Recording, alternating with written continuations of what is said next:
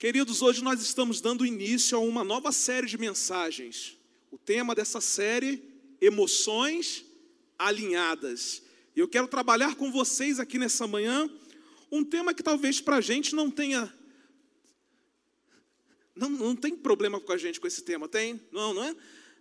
Então, nessa manhã a gente vai aprender a lidar com a ira. Se somos do Senhor, né, nós vamos aprender aqui para a gente ter material suficiente para poder ajudar outras pessoas, mas a gente não precisa lidar com a ira, não é verdade? Não é? Na verdade, irmãos, todos nós precisamos aprender a lidar com a ira. E a palavra de Deus nos ensina. Nós estamos aqui nessa manhã não baseados em um pensamento de alguém, é, mas nós estamos aqui baseados na palavra de Deus. O que é que a palavra de Deus nos ensina a respeito da ira? Como que nós podemos vencer a ira, controlar a ira, lidar com a ira. É o que nós vamos aprender um pouquinho aqui nessa manhã. Eu quero ler três versículos com vocês para a gente poder dar início aqui à nossa mensagem. O primeiro está em Provérbios capítulo 29, versículo 22, que diz assim: O homem irado provoca brigas, e o de gênio violento comete muitos pecados. Palavras do pastor Assir? Não, palavra de Deus.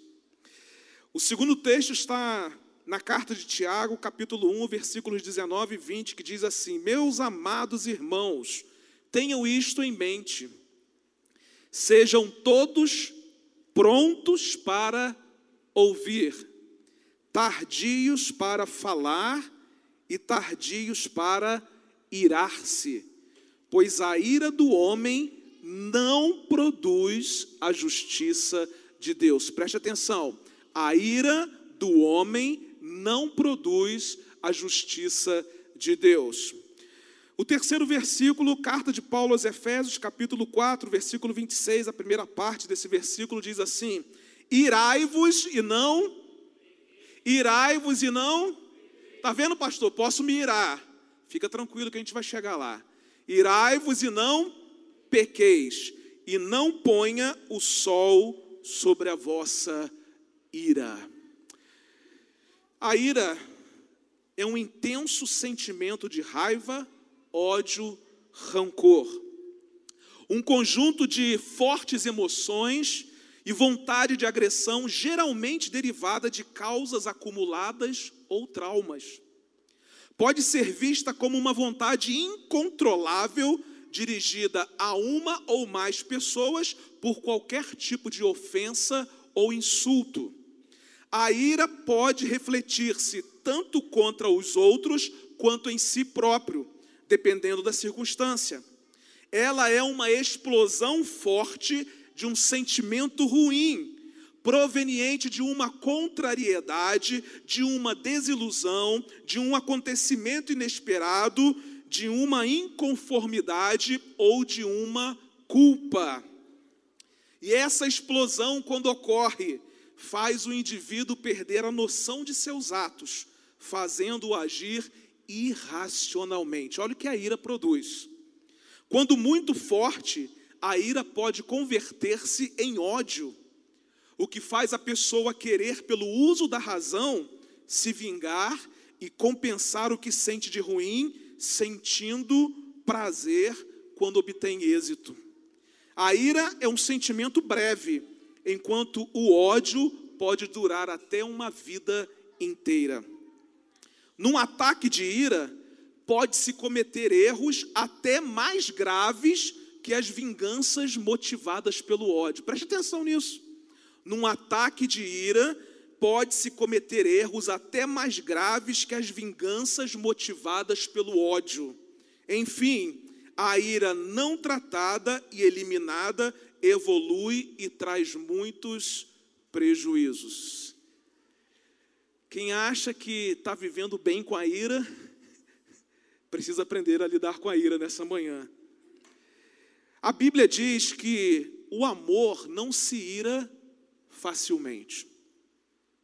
Somos uma comunidade de fé, mas uma comunidade também de amor, porque o nosso Pai é um Pai de amor. E Paulo, quando escreve aos crentes da igreja de Corinto e fala sobre a excelência do amor, em determinado momento ele vai dizer exatamente isso: o amor não se ira facilmente.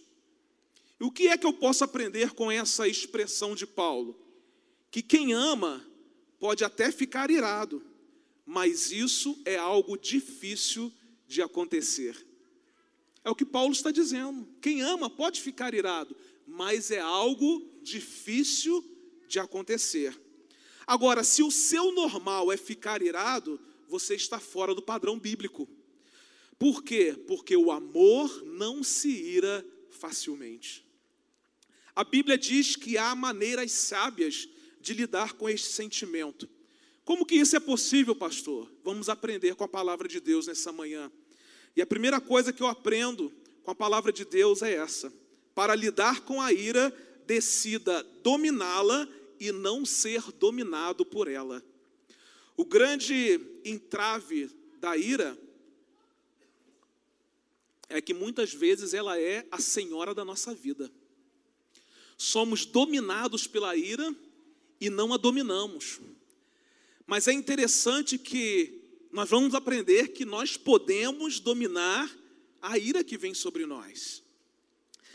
Provérbios 14, 17 diz que a pessoa que se ira muito rapidamente faz loucuras. Preste atenção nisso. A pessoa que se ira muito rapidamente faz loucuras. Você pode talvez se lembrar aí de um momento de ira seu que hoje você analisando, você vai dizer assim: "Cara, como é que eu fiz aquilo?" Como é que eu fui capaz de dizer o que eu disse? Como é que eu fui capaz de fazer o que eu fiz? Porque naquele momento você não conseguiu o lidar com a sua ira. Naquele momento você não conseguiu controlar a sua ira. E o que que acontece? A pessoa que se ira muito rapidamente, ela faz o que? Loucuras. Ela faz coisas das quais no futuro ela vai se lembrar e vai dizer assim: como que eu fui capaz de fazer aquilo? Porque a ira acabou dominando a sua vida. Não foi ela quem dominou a ira, mas foi a ira quem a dominou. E eu vou dizer para vocês, gente, a gente vive num mundo que a todo instante nós somos desafiados a colocar a ira como senhora da nossa vida, não é verdade? Todo momento nós somos desafiados a colocar a ira como a dominadora da nossa vida, a senhora da nossa vida. Diante de todas as circunstâncias que a gente vive aí, na verdade, nós deveríamos ficar irados o tempo todo. Nós deveríamos andar por aí irados o tempo todo, mas Deus nos dá a capacidade, pelo seu Espírito Santo, de sermos capazes de dominar a ira e de não sermos dominados por ela. Deus deu a você, em sua formação biológica, a capacidade de irar-se. Está vendo aí, pastor? Então eu posso me irar? Sim, Deus deu a você a capacidade de irar-se. A ira, ela não é necessariamente um pecado. O problema é como dominá-la. A ira bem dominada torna-se mais um recurso do que uma deficiência. Olha que coisa extraordinária. Quando eu consigo dominar a ira, eu tenho um recurso a mais na minha vida. Você não pode evitar a ira, mas pode aprender a dominá-la através da sua reação. O mais importante não é aquilo que fizeram comigo ou aquilo que fazem comigo, mas é a maneira como eu reajo diante daquilo que fizeram comigo, é a maneira como eu reajo diante daquilo que as pessoas fazem comigo. Quando que a gente descobre que amadureceu? Quando aquilo que algum tempo atrás te causava ira, hoje ela não causa mais. Quando você aprende a lidar com a ira, controlar a ira, você amadurece. Aí você se lembra, poxa, mas isso lá atrás, isso me causava uma explosão de ira muito grande, mas hoje não causa mais. Por quê? Porque eu decidi dominar a ira e não ser dominado por ela. Você, você passa a vida muito mais leve quando você passa a dominar a ira. Quando você coloca a ira sob o seu domínio, você passa a viver de forma muito mais leve. Você precisa aprender a dominar o seu temperamento. Ah, pastor, meu temperamento é assim mesmo. Eu tenho um gênio forte, eu tenho isso, eu tenho aquilo, eu tenho aquilo outro. Tá, mas Então, deixa eu dizer uma coisa para você. Você pode me dar todas as desculpas que você quiser me dar, mas o apóstolo Paulo, quando escreve a sua carta aos Gálatas, ele vai falar sobre o fruto do Espírito Santo. E é interessante porque ali há um artigo definido dizendo o fruto do Espírito. É um artigo definido no singular, o fruto do Espírito. E esse fruto tem nove características. E dentre essas nove características existe uma que se chama domínio próprio. O que isso significa dizer? Significa dizer que todo aquele que tem o Espírito Santo de Deus em sua vida, ele tem a capacidade de dominar a si mesmo. Então não adianta você vir com essa de que ah, o meu gênio é assim mesmo, eu sou assim mesmo, eu nasci assim, vim de uma família complicada. Porque o Espírito Santo de Deus, a mudança que ele produz em nossa vida independe de quem nós fomos, de quem nós somos ou de onde viemos. Ele é capaz de fazer desde que nós ofereçamos a Ele espaço para Ele fazer.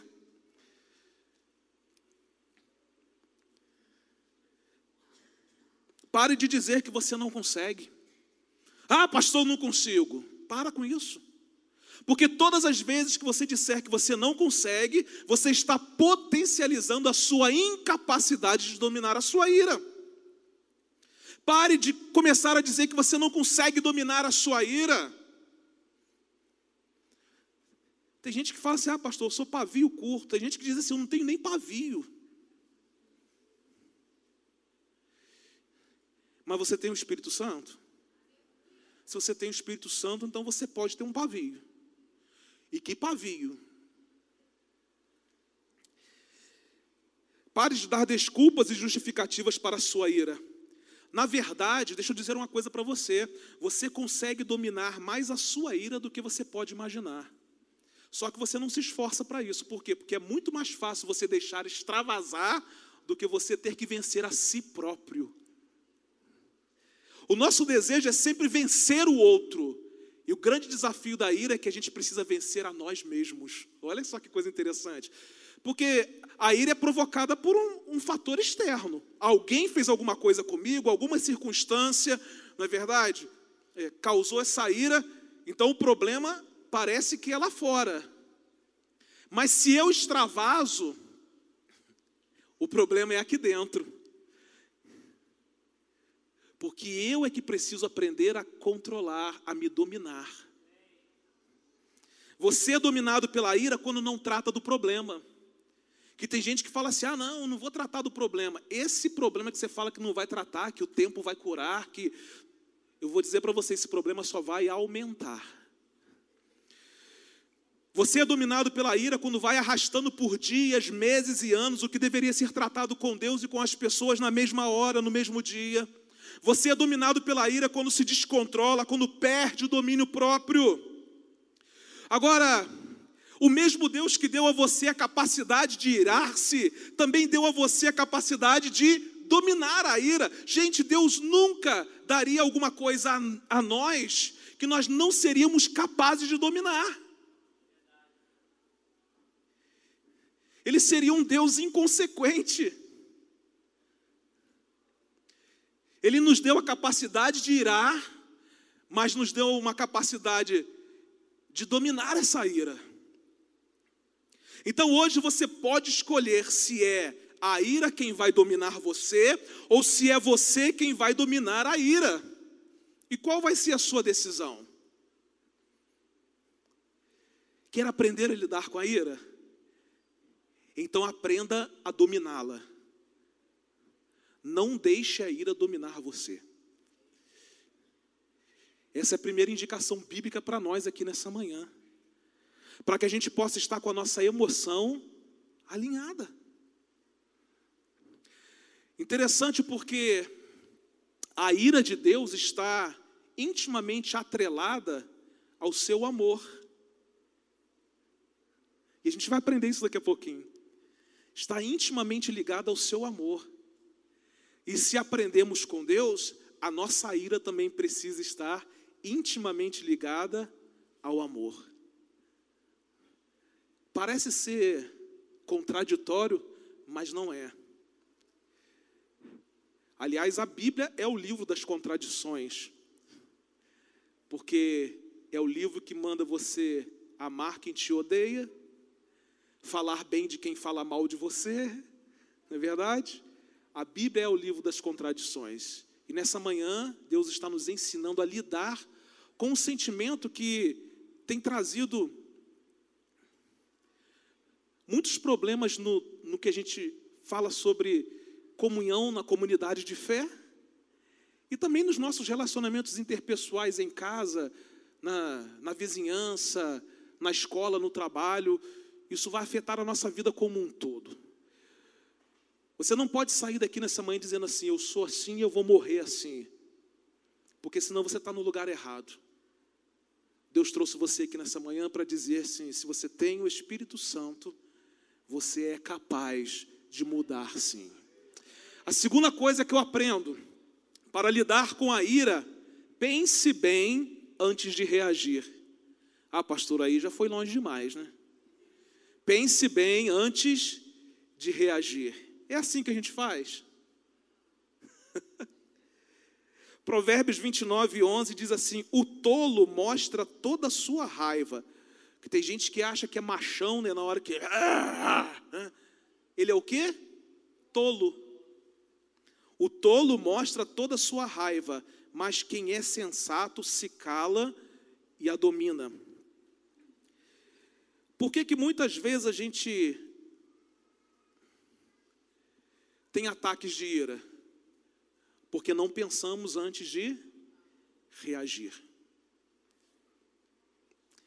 E aí, a gente reage de forma impulsiva. E todas as vezes que a gente reage de forma impulsiva, o resultado disso é tragédia. Não existe não existe a possibilidade de você reagir impulsivamente e aquilo dar certo. Retardar, esperar, é um grande instrumento para se controlar a ira. Eu tinha um vizinho que ele me ensinou um negócio que eu nunca mais esqueci. Ele era nordestino, arretado, bravo, né?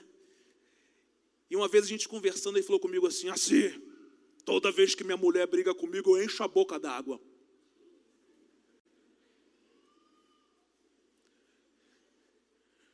Depois que eu vejo que o negócio acalmou, eu jogo a água fora.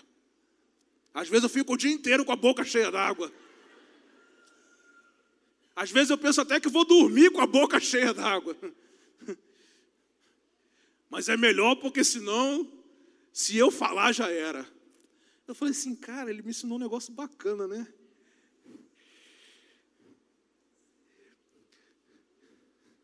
Então, mulheres, se seu marido começar a beber água, comece a prestar atenção, né?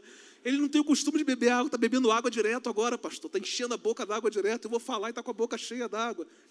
Começa já né, a perceber se está alguma coisa acontecendo aí, não é verdade? Irmãos, conte até 10. É difícil? É. Vou dizer para vocês que é fácil, não. Mas conte até 10. Não é? A pessoa vem e te provoca naquilo. interessante, irmãos, que parece que a pessoa descobre o ponto fraco que vai fazer com que a nossa ira se exploda mesmo, não é verdade? Conta até 10, né? Sorrindo assim, ó. Né? Respire fundo, reflita bem antes de esboçar a sua reação. E cuidado, porque a língua é uma arma mortal e você não pode deixar que ela seja uma promotora de ira. Geralmente a nossa reação de ira é com aquilo que nós falamos, não é? Ah, pastor, eu sou assim mesmo. Alguém fala de lá, eu dou logo daqui, né? Levantou a bola, eu chuto. Será que esse é o melhor caminho? Eu estou falando que muitas vezes eu sou assim também. Às vezes a pessoa levanta a bola, sabe, deixa certinha para você. Né? Fazer o gol, cara. Mas é assim. É assim que a Bíblia me ensina? Não. Dê a você mesmo algum tempo de parada. Reflita. Pense no assunto. Se você não para e não pensa, vai fazer sempre a mesma coisa errada. Uma das grandes dificuldades do nosso tempo é que nós não somos mais ensinados a pensar. As crianças vão para a escola para cumprir um conteúdo programático, mas elas não são mais ensinadas a pensar. Por que, que muitas pessoas não gostam de frequentar as salas de escola bíblica discipuladora, os pequenos grupos? Por quê? Porque ali você vai ser estimulado a pensar. Por que, que nós reagimos de forma irada? Porque nós, seres humanos, não gostamos de pensar.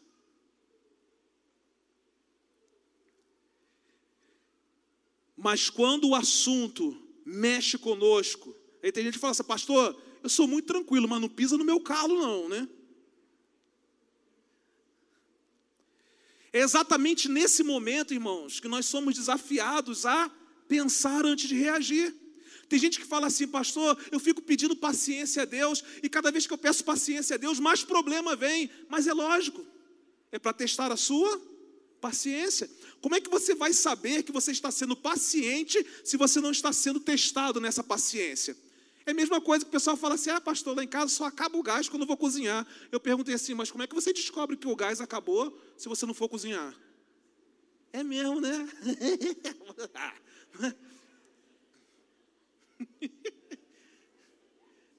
Justamente na hora de cozinhar acabou o gás.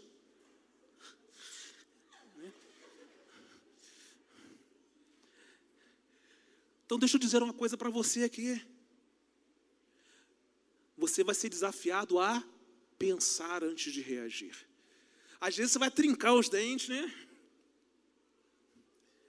Desce quadrado, não desce? A gente engole aí uns sapos que. Mas é melhor, irmãos. Alguém diz que é melhor ter paz do que ter razão. Mas a gente gosta de ter razão, né? enquanto a gente não esgota todos os nossos argumentos para ter razão, a gente não sossega, não é verdade? Eita, povo. Mas eu aprendi uma frase muito legal que diz que quem é bom de argumento é ruim de arrependimento. Quem é bom de argumento é ruim de quebrantamento. Porque o grande problema não é o que fizeram conosco, mas foi aquilo que nós fizemos com Deus. Acabou. Você precisa refletir antes de reagir. Você precisa se habituar a, quando começar a se zangar, dar um passo para trás, espere alguns minutos. Olha a situação, queridos, do ponto de vista de Deus e não do seu ponto de vista. A Bíblia diz o seguinte: a sabedoria do homem lhe dá paciência. Ah, eu quero paciência. Então tá bom, Deus está testando você e você vai mostrar que é um homem sábio quando você for paciente, quando você pensar bem antes de reagir. Quando você não pensa antes de reagir, quanto mais você extravasa a sua ira, mais ela cresce até adoecê-lo e contaminar ou ferir as outras pessoas. O apóstolo Paulo fez a seguinte exortação aos crentes lá na igreja de Éfeso: nenhuma palavra torpe saia da boca de vocês. Ele disse assim: nenhuma. Então, nenhuma é o que? Nenhuma. Mas apenas, olha a orientação de Paulo, mas apenas a que for útil. Ah, irmão, se a gente. Ah, se eu aprendesse a fazer isso aqui, né? Mas somente a que for útil para edificar os outros, conforme a necessidade, para que conceda graça aos que a ouvem. E a minha pergunta é: será que aquilo que sai da minha boca concede graça às pessoas que ouvem. Obrigado pelo silêncio de vocês. Quando você ficar irado, antes de reagir impulsivamente, tente responder a seguinte pergunta: Por que eu estou irado? Por quê? Tem gente que se ira sem ter motivo, sabia? Às vezes ele está irado com ele mesmo, ele levanta de manhã, olha no espelho, o que, que foi? Já levanta, né? acho que ele sonhou com ele mesmo durante a noite. Agora, há pelo menos três causas para a ira: a dor, o medo e a frustração. Então, quando você ficar zangado aí, você precisa parar e analisar qual das três causas é a causa principal. Estou sentindo dor? Não, então por que eu estou irado? Estou com medo, ameaçado? Vou perder algo, alguém do meu relacionamento? Não, por que eu estou irado? Estou frustrado? Não, por que eu estou irado? Em quaisquer dessas opções, você precisa pensar bem antes de reagir, para que você seja capaz de lidar e controlar a sua ira. Amém? Você está comigo aqui ainda nessa manhã? Amém? Quantos irados estão comigo aqui nessa manhã? Levante a mão aí. Aleluia. Vamos lá. Terceira. Para lidar com a ira, expresse sua indignação de forma apropriada. Você pode expressar sua indignação. Você não precisa ficar se reprimindo, você pode expressar a, agora de forma o quê? Apropriada. O problema é que o filtro para analisar essa forma apropriada é a gente mesmo. A gente acha que a gente reagiu bem, que a gente falou de forma apropriada. O filtro não é a gente. O filtro é o outro. Se o outro não recebeu bem, a forma não foi apropriada. Ah, mas eu falei bem, mas eu falei. Né? Teve uma vez uma irmã aqui na igreja, né, falou comigo, foi resolver uma questão pessoal, depois parece que a questão ficou mais complicada ainda do que antes de resolver. E quando perguntei, ah, pastor, eu falei assim, normal, como eu falo, normal com todo mundo, eu não grito com ninguém. Eu assim, não, tá bom, fica tranquilo, não, tá tudo certo, deixa que eu resolva esse problema para você e vamos embora. Porque a gente pode expressar nossa indignação, mas ela tem que ser de forma apropriada. Paulo fala sobre isso, ele diz assim: quando vocês ficarem irados, não pequem. Apaziguem sua ira antes que o sol se ponha, e não deem lugar ao diabo. Quando a gente não consegue lidar com a ira, controlar a ira, é porque a gente deu lugar ao diabo. A forma não foi apropriada. Toda ira é pecaminosa, pastor? Não. Deus, por exemplo, em Cristo, irou-se contra a injustiça e contra a perversidade dos fariseus. Quando a gente lê a palavra de Deus, a gente vai ver que ele sempre se irou contra o mal e contra o pecado. E essa semana eu estava lendo um artigo de um famoso teólogo. Esse artigo dizia algo muito interessante sobre isso. Disse assim: a ira, se misturada com santas afeições, que são as afeições de Deus, ou em uma mente santa, que é a mente de Deus, ela é virtuosa. Porém, se misturada com malícia, é pecaminosa. Portanto, cuidado Todos nós, humanos, estamos permeados pelo pecado e jamais conseguiremos nutrir afeições perfeitamente santas, nem manter uma mente totalmente santa, e por isso sempre teremos malícia e maldade no coração. Porque você pode dizer, ah, mas Deus se ira. Tá, mas Deus tem santas afeições e mente santa. Deus fica irado. E ele deu ao homem a mesma capacidade. Mas há formas certas e erradas de ficar irado. Há formas construtivas e destrutivas de ira. Existe a ira apropriada e a ira não apropriada, e você precisa aprender a expressar a sua ira de forma apropriada. Por quê, pastor? Expressar sua indignação de forma apropriada é prova de salvação genuína. Vou repetir. Expressar sua indignação de forma apropriada é prova de salvação genuína. Quando você consegue expressar a sua ira de forma apropriada, você pode dizer assim: realmente eu sou uma pessoa transformada pelo poder do Espírito Santo de Deus, sou uma pessoa salva em Cristo Jesus. Pastor, agora o senhor colocou um, um grilo, não, né? Colocou um, um elefante na minha cabeça. Será que eu não sou salvo, não? Isso aí, meu irmão, é problema seu.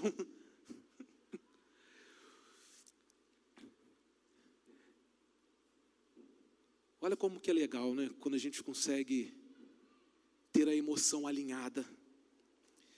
No contexto dessas palavras aqui do apóstolo Paulo, irmãos, ele está exortando os crentes a se despirem do velho homem e a se revestirem do novo homem.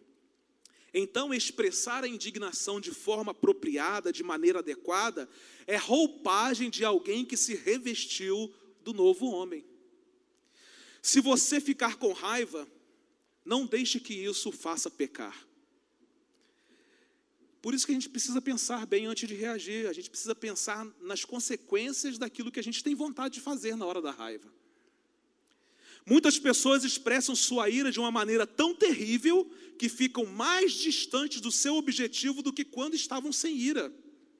O efeito produzido é o contrário do resultado esperado. Quando você tem uma crise de ira, isso só faz você ficar mais irado. Uma crise de ira sempre causa outra crise de ira que sempre retorna com violência. E a Bíblia nos ensina sobre a lei da semeadura. Aquilo que você planta, você colhe. Sendo assim, então, nós aprendemos aqui nessa manhã que precisamos expressar a nossa indignação de forma adequada para lidar com a ira e para promover a reconciliação. Quarta orientação da palavra de Deus para nós nessa manhã. Para lidar com a ira, escolha transformar a sua mente.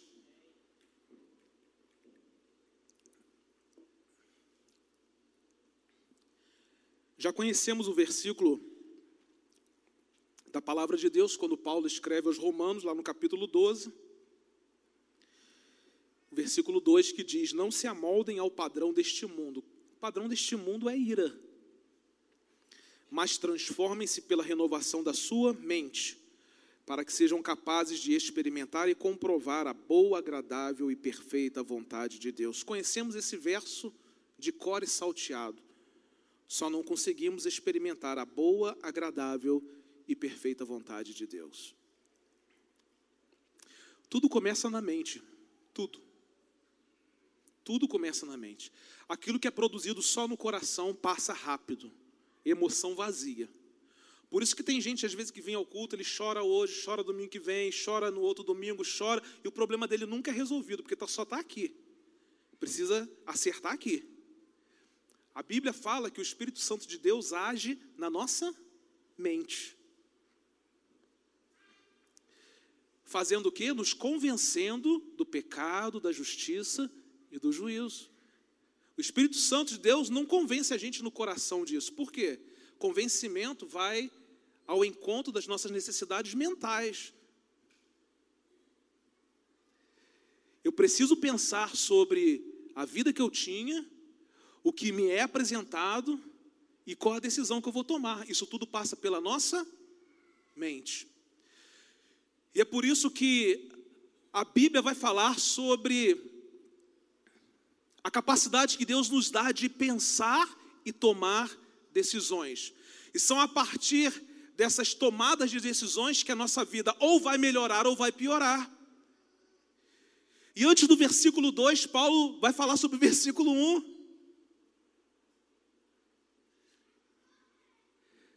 Até que ele entre no 2, ele já vai dizer bastante coisa sobre a mente, mas ele foi mais específico no versículo 2. Olha, para acontecer isso aqui, que eu estou dizendo para vocês no versículo 1, é preciso que vocês mudem a maneira de vocês pensarem. Por isso que no começo eu disse assim: Ah, pastor, eu sou assim mesmo, eu sou assim mesmo, eu sou assim. Essa é a sua maneira de pensar. Mas você já perguntou qual é a maneira de pensar do céu? Paulo escrevendo aos Colossenses, lá no capítulo 3, ele vai dizer exatamente sobre isso. Vocês devem pensar nas coisas que são de cima e não nas coisas que são da terra. A forma como você age é determinada pela forma como você pensa. Se você quer mudar a maneira como você age, você precisa mudar a maneira como você pensa. Se você age com ira, é porque está sentindo ira, está pensando em ira. Se você tem sentimentos de ira dentro de você, é porque você tem alimentado pensamentos de ira. Quanto mais você nutrir a sua mente com pensamentos de ira, de ódio, de rancor, de vingança, mais pronto você estará para agir dessa forma. Não tem como. Se eu encho a minha cabeça de ira, o resultado final é a ira. Mas se você quer mudar esse padrão, então você vai precisar de algum tipo de recondicionamento mental. E esse recondicionamento mental vem do céu. Você precisa escolher pela transformação da sua mente, porque é só através dessa maneira que você será capaz de lidar com a ira, de controlar a ira e de experimentar a boa, agradável e perfeita vontade de Deus. Sabe por que está tudo ruim para nós? Por que, que meu dia é sempre ruim? Por que, que as pessoas estão sempre de cara feia, sempre de cara amarrada? Sabe por quê? Porque nós não mudamos a nossa maneira de pensar. Vocês pensam que o mundo que a gente vive aí vai melhorar, gente? Se ele melhorar, vai de encontro ao que a Bíblia nos ensina. Mas mesmo nesse mundo decadente, caído, sofrido, com calorzinho light, né? A gente pode experimentar a boa, agradável e perfeita vontade de Deus. O que, que é uma vontade boa, agradável e perfeita? Vontade boa é vontade que lhe faz sentir-se bem. Vontade agradável é a vontade que lhe faz sentir feliz. Vontade perfeita é uma vontade que completa. Por isso que Jesus fala de vida abundante. Não é só para a eternidade, não. Você começa a desfrutá-la aqui, mas a partir de uma mudança de mentalidade. Os dias são difíceis, mas eu quero pensar da maneira de Deus. E quando eu penso da maneira de Deus, então experimento a boa, agradável e perfeita vontade. A minha vontade é me irar, a minha vontade é explodir, a minha vontade é falar tudo que eu tenho vontade de falar, mas eu decido mudar a minha mente e experimentar, mesmo no tempo da ira, a boa, agradável e perfeita vontade de Deus. É fácil? Não. Se fosse fácil, a gente não estaria nem aqui sentado aprendendo sobre isso. Mas exige de nós uma dose de esforço. Vida espiritual é é como um músculo que precisa ser movimentado. Inclusive vi um vídeo seu, Capela,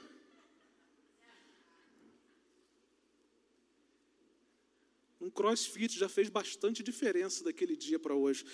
Vamos voltar ao texto bíblico, né? Você tem vontade de ir lá, capela?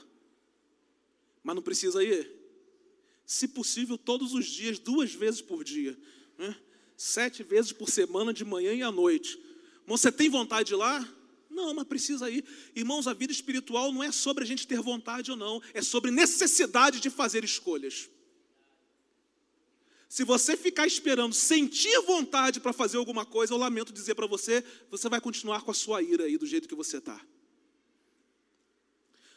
A palavra de Deus é sobre necessidade de fazermos escolhas difíceis que nós não queremos, mas que nós precisamos. E ponto final, irmãos. Ou a gente continua vivendo aí da mesma maneira que a gente está vivendo até hoje, e bola para frente, né? Vamos empurrando com a barriga aqueles que têm, os que não têm e vamos embora, né? Quando você entende o quanto Deus o ama e a segurança que há em Cristo, o quanto você é importante para Ele, a sua irritabilidade vai diminuir. Isso tem mais a ver com a sua autoimagem e o que Deus diz a seu respeito do que o que você acha de si mesmo. Escolha pela transformação da sua mente. Se o mundo estragou você, deixe Deus consertá-lo da maneira dele, inclusive por meio de novos relacionamentos. Tem gente que tem relacionamentos destrutivos, se recupera e volta aos relacionamentos destrutivos. Ixi.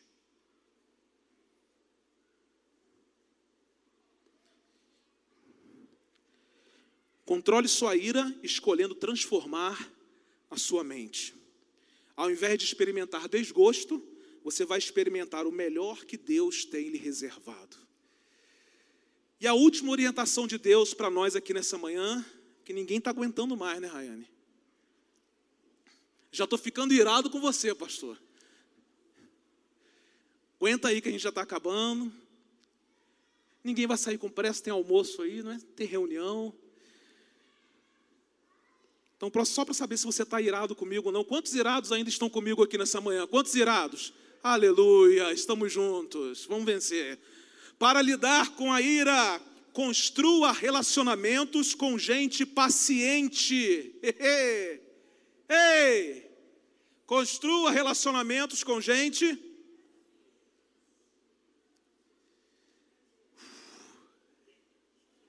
Ei, pastor, que manhã difícil, hein?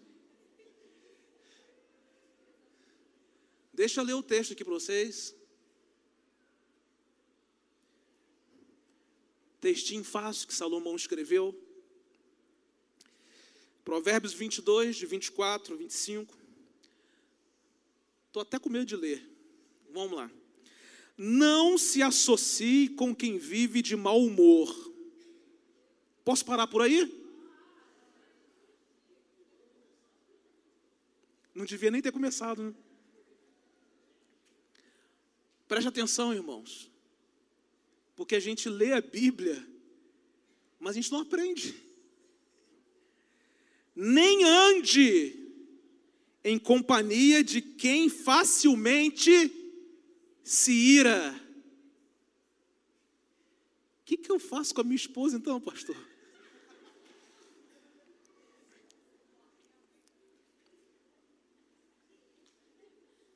Não me faça pergunta difícil uma hora dessa da manhã. Né? Do contrário, você acabará imitando essa conduta e cairá em armadilha mortal. Eita, versículozinho enjoado, né? Para que Salomão escrever essas coisas, né? A ira é contagiosa? Ó, oh, Ande com gente irada para ver se você não rapidinho não fica irado. Às vezes você não sabe nem qual é o problema, está irado e nem sabe por que está irado, mas está andando no meio de gente irada, está irado também, né? Estou irado, pastor, né? Por quê? Não sei, mas estou. Né? Você pode ser contaminado por alguém com ira? Certamente, irmãos. Há uma transferência de energia, né? O povo do mundo gosta de falar de energia, vou passar energia. É uma transferência de energia, energia negativa, né? Energia negativa. É altamente contagioso. A dica de Salomão, irmãos, ela é batata. Não se associe com quem vive de mau humor. Pastor, a minha cara é assim mesmo. Sabe, irmãos, a Bíblia diz que o coração alegre aformoseia o rosto.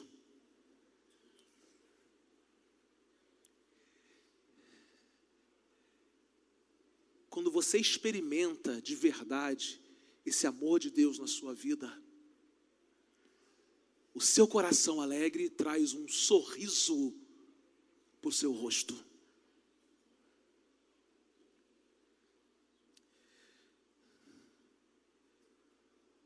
Eu acredito num Deus que muda as nossas afeições e as nossas feições.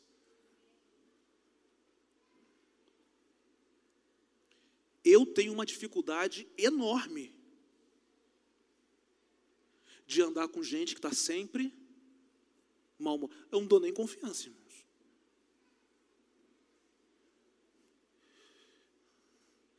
Porque, irmãos, a vida já é tão difícil, não é verdade? E a gente passar pela vida com a cara mal-humorada. Eu dificilmente pego o ônibus. Né? Ei, pastor, tem dinheiro, né? Até você não pega mais, só pega Uber, está falando de mim. Né? Mas Uma vez eu entrei no ônibus há um tempo atrás, deixei meu carro na oficina, entrei no ônibus. Bom dia, bom dia para o trocador, bom dia para o motorista. Irmãos, olharam para mim assim e falaram assim: esse cara deve ser de outro mundo, caiu aí de. Até pareço mesmo, né? Mas né, esse cara deve ser de outro.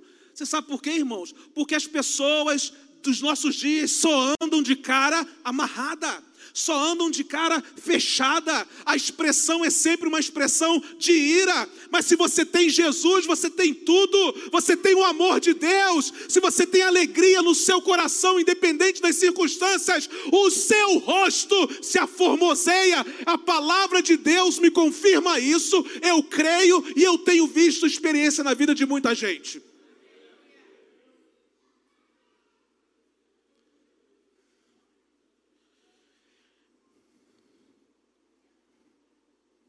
Nem ande em companhia de quem facilmente se ira. A dica para você controlar a ira é a seguinte: construa relacionamentos com gente paciente.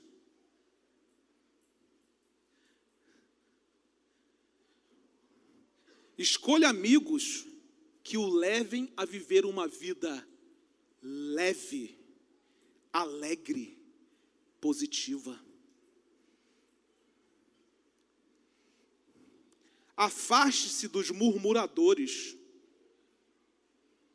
dos caluniadores, dos críticos de plantão, das pessoas que vivem sempre iracundas. Construa relacionamentos que o façam viver o melhor de Deus e não o pior do diabo. Evangelho é sobre relacionamento. De forma muito simples, para que, que Deus criou o homem? Para se relacionar com ele. Ponto final. Já pensou se Deus fosse um Deus iracundo, mal-humorado? Coitado de nós, né? Relacionamentos sadios são pontes nunca obstáculos. Relacionamentos sadios são remédio para as nossas dores, são odres para as nossas lágrimas, são descanso para as nossas lutas, são calmaria para os nossos ataques de ira. Tem gente paciente, tem gente de Deus à espera do seu relacionamento, acredite nisso. Agora você, deixa eu perguntar aqui: as pessoas com quem você tem andado, a sua vida tem melhorado ou tem piorado?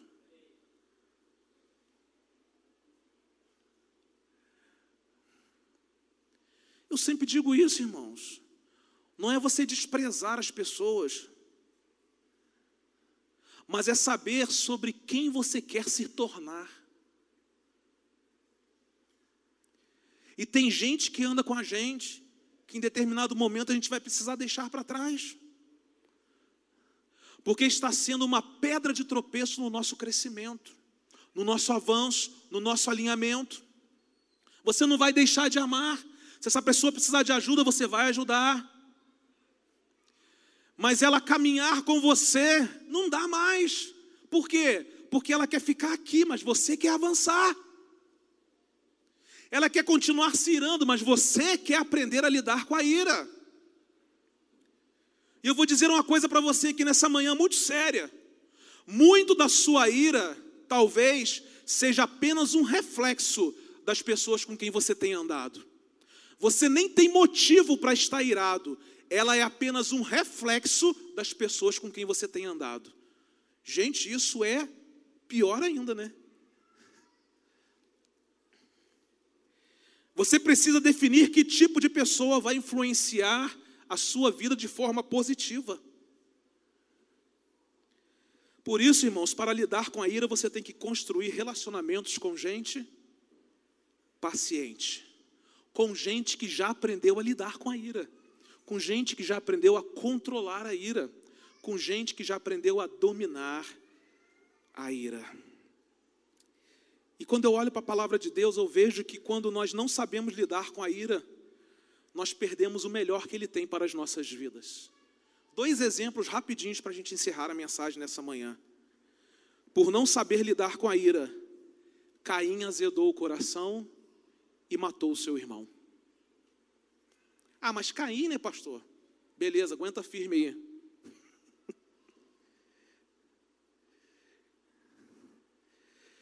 Moisés não entrou na terra prometida, porque não soube lidar de forma correta com a ira. Achou pouca coisa? O homem que liderou o povo de Deus, liderou a libertação do povo de Deus do cativeiro egípcio, não desfrutou da terra prometida por causa do seu ataque de ira.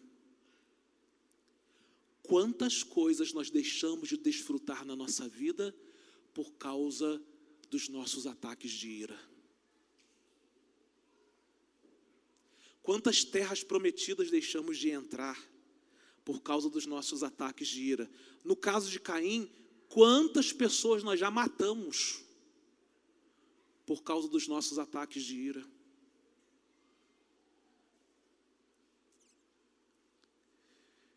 E sabe qual é o grande mal do nosso tempo, que poderia ser o grande bem, mas é o grande mal? As redes sociais.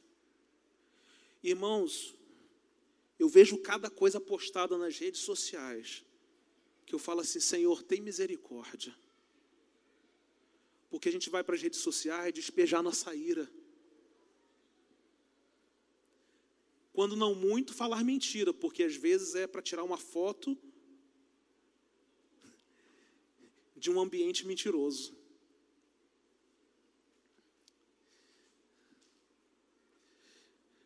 Deixamos de aproveitar o melhor que Deus nos deu por causa da nossa ira.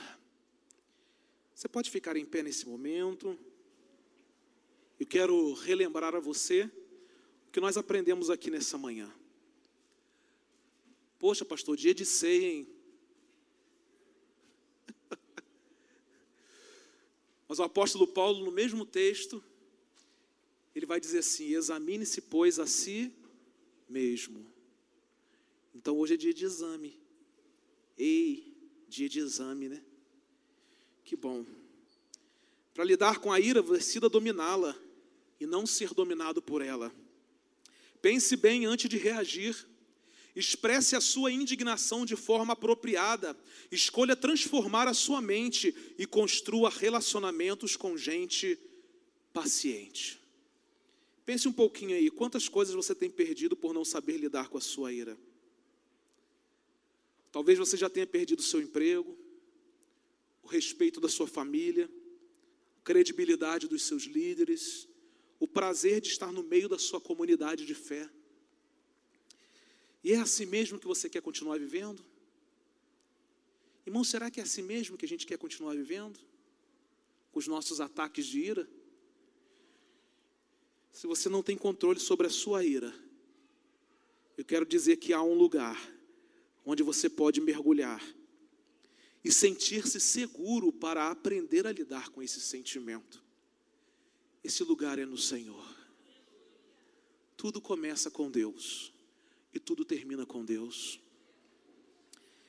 Quem faz de Deus o seu lugar seguro, com certeza, aprende a lidar e a controlar a sua ira. Que seja uma manhã onde a gente decida, de uma vez por todas, aprender a lidar com a nossa ira, para que possamos viver tudo aquilo que Deus já liberou para vivermos aqui nessa terra desfrutarmos dessa vida abundante, experimentarmos da boa, agradável e perfeita vontade de Deus.